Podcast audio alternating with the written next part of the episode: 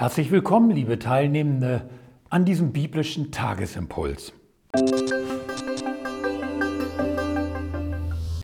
Bitte lest zunächst in aller Ruhe das vierte Kapitel aus dem Nehemia-Buch.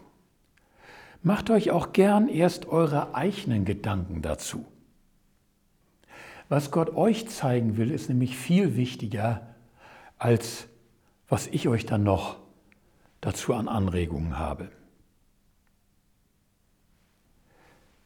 Das Nehemia-Buch ist ein Musterbuch für das Thema Gemeindebauen und die Rolle von Leiterschaft dabei.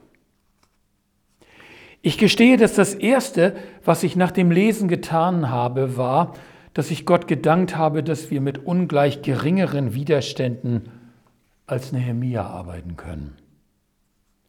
Deshalb geht es ja bei uns auch alles viel schneller zu Rande. Drei Grundzüge entdecke ich, die sich durch die ganze Geschichte entfalten. Auf den Punkt gebracht finde ich sie im Vers 3. Erstens, bei allen Schwierigkeiten und Erfolgenden gehen die Arbeiter zuerst damit zu Gott im Gebet. Alles wird als Klage, als Hilferuf, als Lob und Dank zu ihm gebracht. Es ist schließlich sein Projekt. Wir gehören ihm. Er trägt die letzte Verantwortung für unser Wohl und Wehe. Und er hat seit Jahrhunderten immer wieder bewiesen, dass er seinem Volk und seinem Werk beisteht. Bei ihm bergen wir uns und schöpfen neuen Mut. Zweitens. Davon unbenommen laufen die Bauleute nicht leichtfertig ins Messer ihrer Feinde. Sie stellen Wachen auf, sie bewaffnen sich, sie treffen Absprachen, sie entwickeln eine klare Strategie für den Notfall. Sie erhöhen zumindest zeitweilig die Aufmerksamkeit und das Engagement.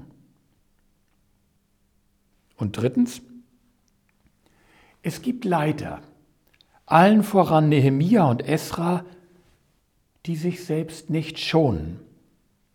Sie ermutigen. Sie halten die Hoffnung wach.